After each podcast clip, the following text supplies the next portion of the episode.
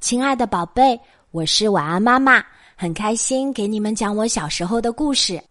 有很多小朋友给晚安妈妈留言，让晚安妈妈讲讲小时候过生日的故事。我们中国人比较讲究，在十岁、二十岁、三十岁这种整十的生日来请客。在晚安妈妈小的时候住的小镇上，可没有那么多家酒店来办生日宴或者婚宴，人们还是习惯在家里请客。但是家里地方这么小，怎么才能在家里请客呢？住在我们大院里的人们想出了一个超级好的办法，那就是借房子请客。什么意思呢？杨儿姐姐过生日的时候，就借过我们家的客厅。在她过生日那天，我们把客厅里比较值钱的或者容易碰坏的东西，通通锁进房间。然后我们家的大门就敞开着，留给杨儿姐姐家办十岁的生日宴会。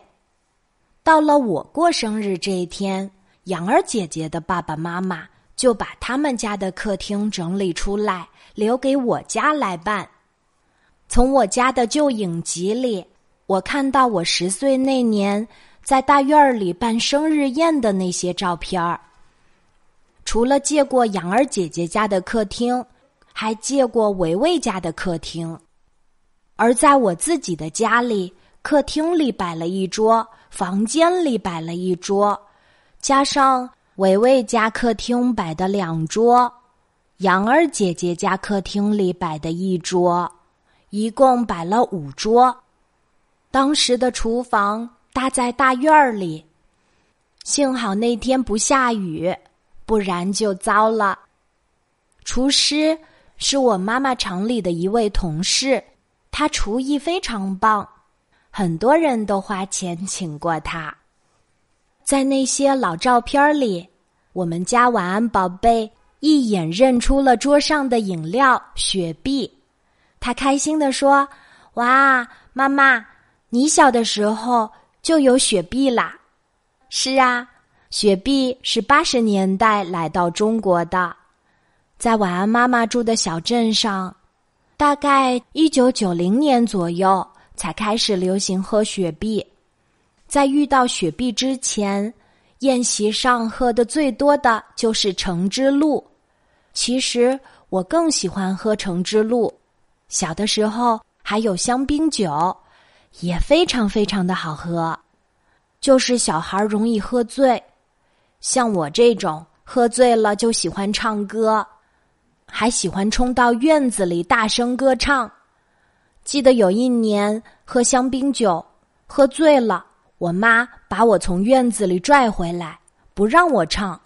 我在洗脚啊、洗脸的时候还是在唱，一直到了床上睡到被窝里，还是不停的唱。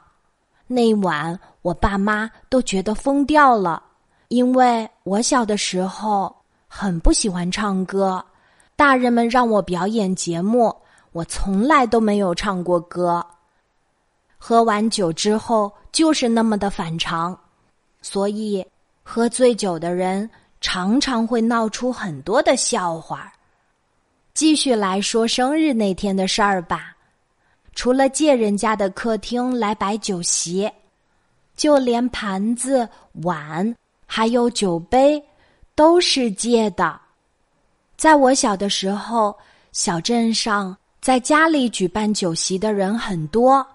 可每次买那么多的盘子、碗、酒杯，一定会很浪费，所以我们就会托人到商店里去借，这样办一场酒席，完好无损的还回去，砸坏的那些就自己买下来，再加上租赁费。也不知道是谁开创了这项业务，据说。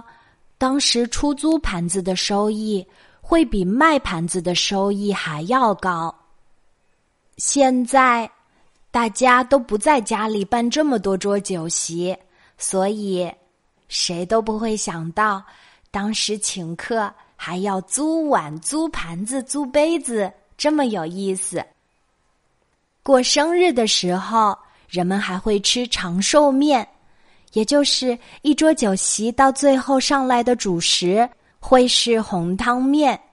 吃这碗红汤面之前，还有一个重要的仪式：一个盘子里放着几根葱，这几根葱用红纸裹着。大家吃面之前，都会往这个盘子里添面，面条越长越好。用来祝福过生日的人长命百岁，而每一桌这一盘一盘和葱混在一起的面条，最后是要统一倒到小河里喂鱼的。直到现在，我们江苏地区还保留着这样的风俗习惯。不知道你的家乡是不是也有这样的习俗？吃完晚饭，亲朋好友们都一起来到我们大院儿旁边的一块空地上，干嘛呢？放烟花爆竹。因为来给我庆祝生日的亲朋好友里，有很多人都买了烟花爆竹，在过生日这一天，大家都会把这些喜庆的爆竹或漂亮的烟花放光了。周围的邻居们也都会跑出来围观。虽然比不上迪士尼乐园的烟花，但我生日那天最高潮的部分就应该是放烟花的这个时刻啦。当时我的大舅刚学会摄影，他还拍下了我捂着耳朵看着烟花的一张照片儿。很多年过去了，看到这照片儿。就回忆起那天特别难忘的场景。好啦，晚安，妈妈过十岁生日的故事就讲到这里，小宝贝，睡吧，晚安。